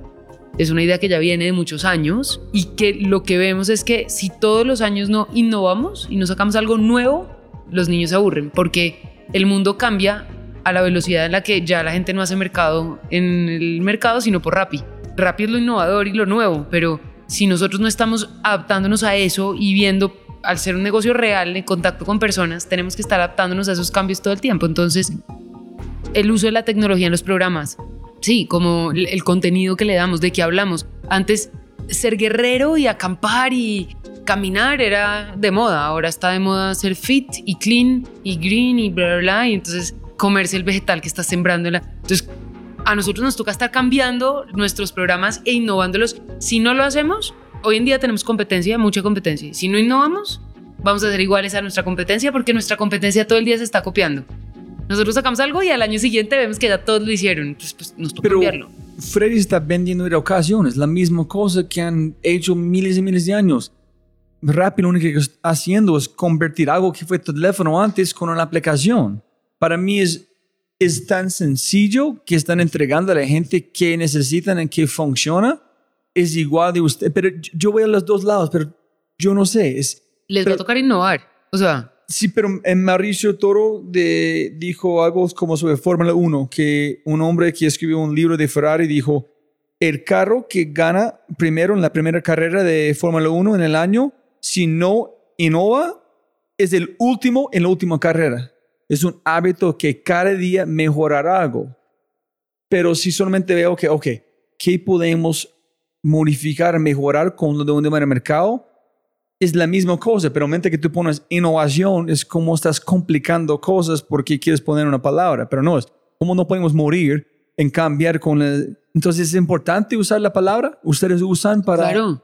Es Nosotros la importante. Todo el día, todo el día. O sea, yo estoy convencida que si Rappi no innova, pues se los van a comer. Pero ellos no hablan de innovación, Pues, pero tú dijiste pero sí. Simón lo está haciendo muy mal. Tiene que hablar de innovación. Pues mejor dicho, puede que es que en este momento le esté quedando grande que su negocio crece, se duplica cada mes. Y eso pues tiene que ser muy difícil. Nuestro negocio crece lentamente. Entonces pues nos queda más fácil tener tiempo para las cosas. Pero yo creo que la innovación es de esas cosas que no son urgentes, pero son muy importantes. Innovar nunca va a ser urgente. Pero si tú no lo haces, llega un punto en donde perdiste el año. O sea, Pero, ok, no, sí, yo entiendo que innovar, pero tú piensas es importante usar la palabra en hablar de innovación. sí. No de, porque yo sé que Simón es innovando todos los días constantemente, pero no hablan de innovación, solamente ellos innovan. Es parte de su ADN y su cultura. Es una empresa innovadora. Sí, y yo pensé que ustedes también, pero tú dices, no es importante para nosotros usar ese en nuestro vo- vocabulario, como es igual decir echar culpable, growth mindset, no fixed mindset, hay unos... ¿Me entiendes dónde me voy? Sí, sí, es sí. que la gente, yo entiendo que, Sí, no, que tienes es- que en ese sentido nosotros tampoco usamos tanto la palabra innovación. Ok. O sea, como tenemos que tener un momento de innovación, no. O sea, sabemos que, por ejemplo, ahorita diciembre y enero son el momento de creación de nuevos productos. Y lo llamamos así. Y sí tenemos un momento en el año que está diseñado para crear nuevos productos. Ok, allá sí. Es que yo entiendo con mi, hablando con mi amigo hoy sobre este problema. Sí, pero la palabra innovación sí está Es- un poco... Innovación es más una consecuencia que solamente puedes hablar de algo en el pasado. No puedes hablar de algo en innovación, innovar para algo en el futuro. Creatividad es un proceso constante que regala las herramientas a gente para construir algo que en el futuro, en el espejo, puede llamar un proceso de innovación o innovar. Sí. Pero pensando en el futuro no puedes hablar, usar esta palabra, solamente hablando de algo que han hecho en el pasado. en cómo pensaste, modelos mentales que usaste para llegar a un punto final. Pero yo no sé. Más hacia allá. O un ADN que es un innovador como una persona, pero no un proyecto. No sé. Ese es donde estoy en el momento mentalmente, pero no, Claro. no tengo ninguna idea. No, tiene sentido. O sea, yo creo que lo que pasa con la palabra innovación es que a la gente le encanta usar palabras sin necesidad de volverlas realmente procesos que funcionen. Entonces yo creo que ya la gente está hasta acá de oír innovación cuando le hacen a uno un taller que le dicen, y entonces tu equipo se va a volver más innovador. Nadie se vuelve más innovador porque sí, uno es o no una empresa innovadora y tiene un mindset de innovación constante o no. Ese me gusta. Y muy pronto su mundo van a ser saturar en un mundo de propósito en why. Ese es muy popular en ese momento. Gente tiene que tener un propósito, obvio. Y ahorita está el más cool. Viene ahorita para mí la cultura de propósito en why. propósito y las compañías responsables con el planeta y con la sociedad. Eso también ojalá se vuelva más cool. Sí, y yo, pero después de hablar con gente, yo en el momento que yo he encontrado, hablando con un hombre se David Escobar de Confama, que ellos asesinaron a su padre. Y yo pensando de un gringo de 41 años, yo no puedo desde tres amigos de personas de conexión, no seis, pero tres, ninguna persona conozco tiene personas que han está muerto de esta violencia. Ninguna. Ni de pobreza, ni de un problema en una fábrica. Pero en Colombia tengo que quitar mis zapatos para contar. Y para este man tomar decisión, tener este en servir su país, en su, en su ciudad, yo encontré que innovación es servir. Sí. Porque tú puedes servir, es imposible innovar para innovar. Porque tú eres alguien haciendo algo por algo más importante de uno mismo. En allá es todo. En allá viene el propósito, viene todo. Pero tiene que servir. Es que hay más de propósito de servir humanidad. Servir Colombia para mejorar construir el futuro. Sin duda. Entonces yo no sé. es- es- entonces es donde me voy en este momento con este. ¿Y qué piensa que son las fortalezas o los poderes de Colombia en qué son nuestras debilidades? Creo que una de nuestras fortalezas más grandes es que somos un país con energía, como con ganas. Y eso con, con pasión. Uno conoce mucha gente muy apasionada. Y eso creo que es muy poderoso. Creo que necesita un outlet. Necesitamos Sí. educar, tenemos que mostrar que, es, que es posible, ¿no? sí, sí. En debilidades, Muchas. Creo que nos hace falta mm, como sociedad pensar en los demás. Somos una sociedad que no es una sociedad de comunidad, muy individualista. sí. Entonces acá cualquier persona parquea en la calle y no piensa que hay otras personas o eh, acá el be considered with other visitors, eso no, Sí, sí, sí, no sí. es parte de nuestra cultura. Ellos están pensando en su madre o novio o esposa que está dentro de la tienda, pero no en otra gente, no hace este balance, ok, mi esposa no, no quiero que tiene que caminar, pero si yo muevo dos cuadras, ella camina un cuadro, pero no voy a bloquear tráfico, no hacen este balance mentalmente. Ah, ¿Cómo el volumen de mi música afecta a los demás? ¿Cómo? Sí, acá es un sueño. es yo, yo, yo, y creo que esa es una gran debilidad. Y creo que tenemos otra debilidad y es que queremos todo gratis y regalado. Acá nadie quiere pagar impuestos. Y No, eso no, no. es súper poco popular decirlo, pero en este país pagamos impuestos tres gatos. Y cada vez que alguien dice que vamos a poner a la gente a pagar impuestos, pues salimos a marchar. Y entonces sí queremos educación gratis y sí queremos todo gratis, pero nadie quiere pagar. Pero eso me imagino que después de tener negocios en este cosa, entonces, no, eso es como funcionan las cosas. Sí, es un país que va en contra de la empresa privada y que somos los malos y todo para los empresarios y ellos sí sean los que pagan y pues uno paga impuestos y por eso es que exige que su país sea, pero parte de la razón por la que acá nadie exige por nada es porque nadie paga impuestos, entonces a nadie le duele. Eso es. 15 años más, no, 18 años trabajando en, este, en su empresa. Y si de operación 2012, como 6 años. So estás muy joven pensando en su producto, es un niño. Sí, O una niña, ¿no? sí, So están, necesitan por lo menos 12 años más para ver qué pasan con esta empresa. todavía. ¿Sí? Sí, yo creo que aquí a 12 años ya vamos a estar mucho más grandes a nivel mundial. Ok. Y llegando a las últimas preguntas, eh, tres libros que han cambiado su vida o que quieres mencionar en este momento que la gente debe leer o escuchar si prefieres. Sí, yo de hecho oigo muchos libros en Audible, muchos, y podcasts. Se me vienen a la cabeza tres libros rápidamente que han sido muy importantes para mí. Uno se llama Switch. Switch es sobre cambio. sobre cómo cambiar mentalidades en las empresas y, y en las sociedades. Es espectacular. Ha sido, para mí, ha sido, wow.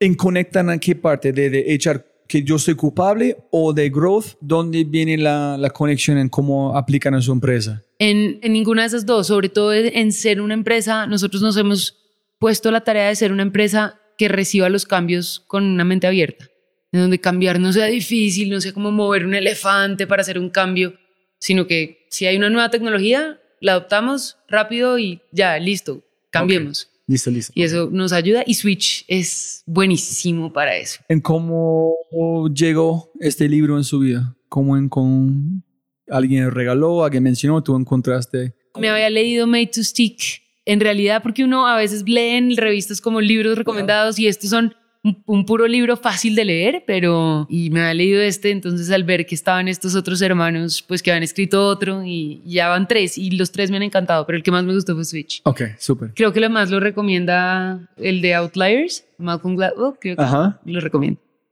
Me gustó mucho Mindset. Creo que ese libro se no, lo sí, que leer todo todos el mundo. Para Sí. mí es este libro antifrágil que imagino que es tu empresa. Antes fue frágil, ahorita es antifrágil. Después de yo soy culpable, antifrágil. Antes muy frágil. Sí, me, sí. Sí, total. Y hay otro libro que tiene que ver con temas de educación que a mí me encantó, que se llama Grit, De Angela Duckworth. de Angela Duckworth. ¿Cómo explican esta palabra en español? No tiene Es traducción. como Jobs Vida no tiene traducción en traducción. grid. Es como berraquera. Sí, eso Sí. es, pero este solamente es colombiano, Sí. no puedes aplicar a México. Sí, o otros. no, Grit no tiene traducción al Cuéntale a la gente escuchando qué es. Grit es Que una es más de habilidad perseverancia, es más de... Sí, es como resiliencia, perseverancia, es la capacidad que tenemos los seres humanos de luchar por las cosas y levantarnos si tenemos fracasos hasta conseguirlas, como tenacidad, no sé, es... Para mí es, imagínese si tú estás una persona pequeña agarrando un dedo en una persona y ellos intentan como quitarte Y tú no y te tú quitas. nunca con sus uñas, ese es grit. Es Exacto. como hacer las uñas, no vas a renunciar. No renuncio. es amo. con todo para subir a este, encima de esta persona que este. Y ella habla de cómo la gente con grit pues es más exitosa y, y mide la escala de grit y uno se puede medir en el libro qué tan grit, qué tanto Ah. grit tengo yo y cómo hago para... Este fue el- el- la mantra de mi jefe de Apple. ¿Sí? Desde un hombre de tal, ese grit. Onward with grit, onward with grit.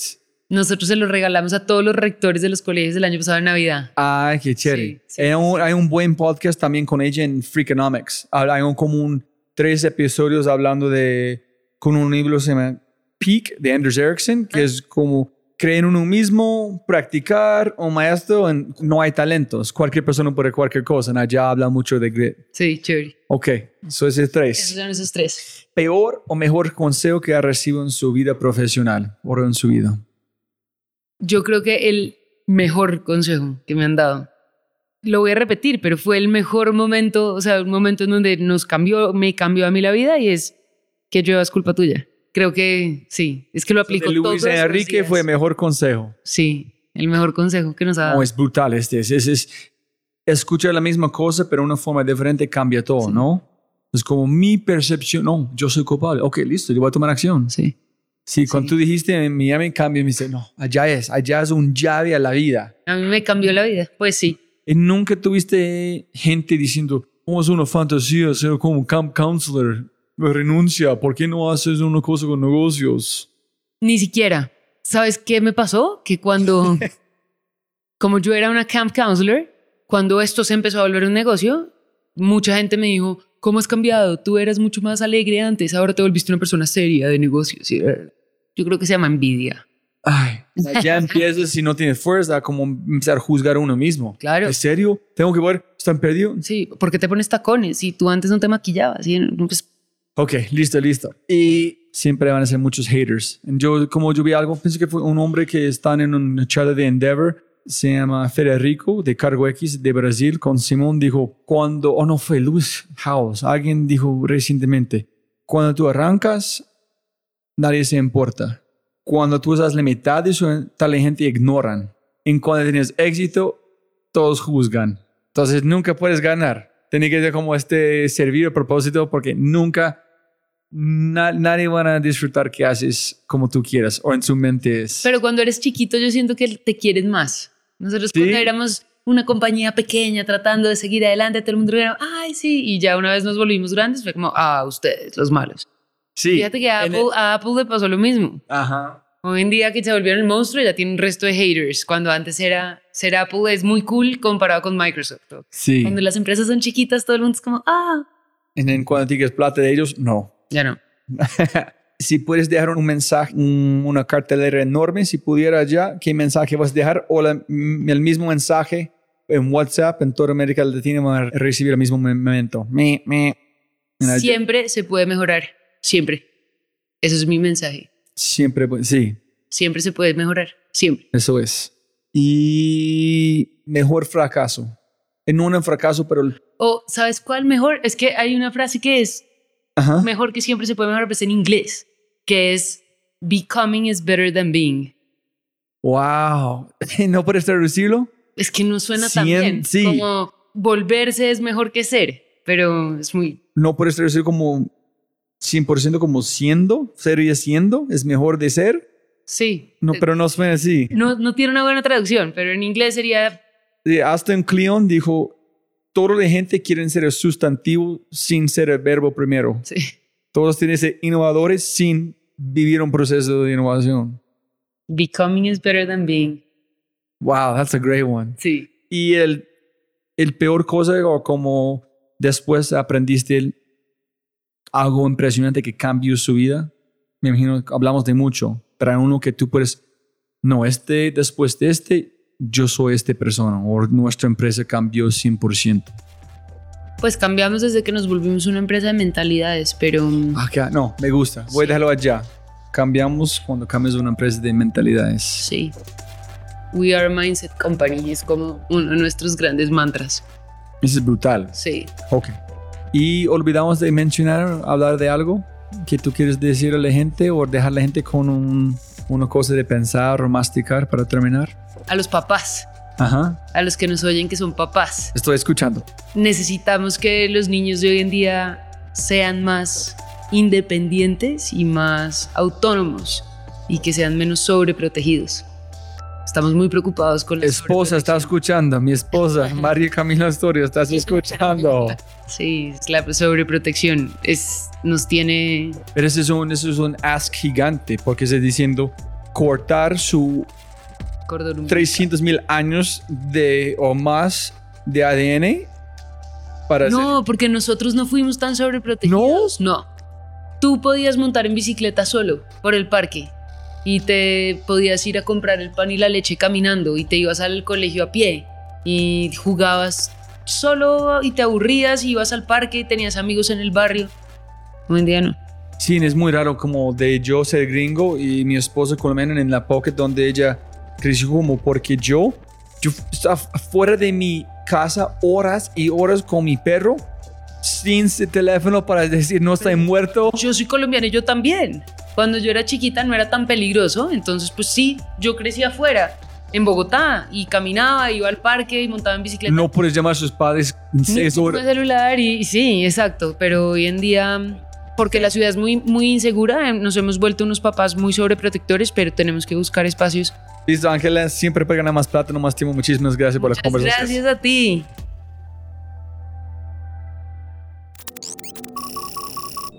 Como siempre, siempre puedes ganar más plata, pero no más tiempo. Muchas gracias por escuchar.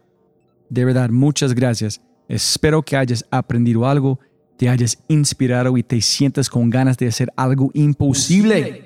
No lo olvides, comparte en tus redes sociales, de una reseña en Spotify o tu player favorito y cuenta al mundo que The Fry Show es número uno. Y si no es así, yo no puedo ayudarte. Dicho esto, aquí está tu mindset de quinto con mi amigo, el co-founder de Rappi y founder de Makers, Andrés Bilbao, con un mindset sobre mindsets.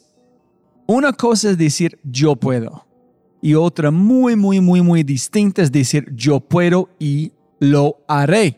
Enjoy.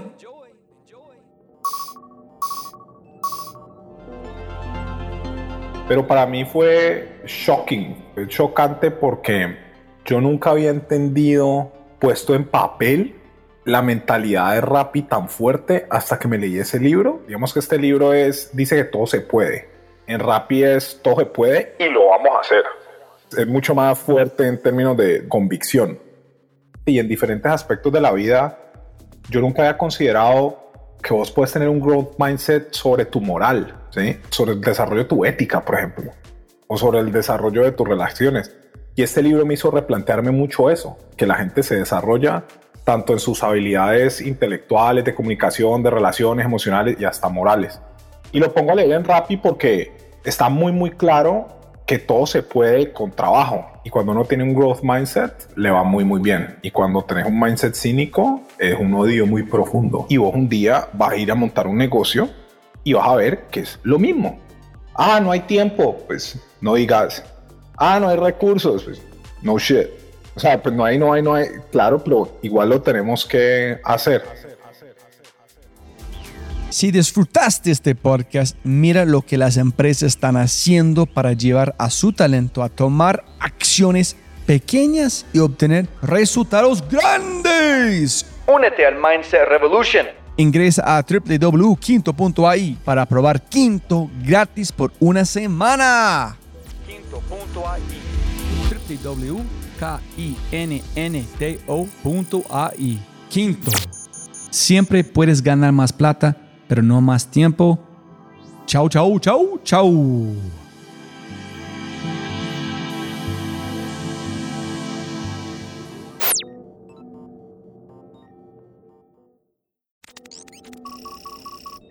Como siempre, siempre puedes ganar más plata, pero no más tiempo. Muchas gracias por escuchar.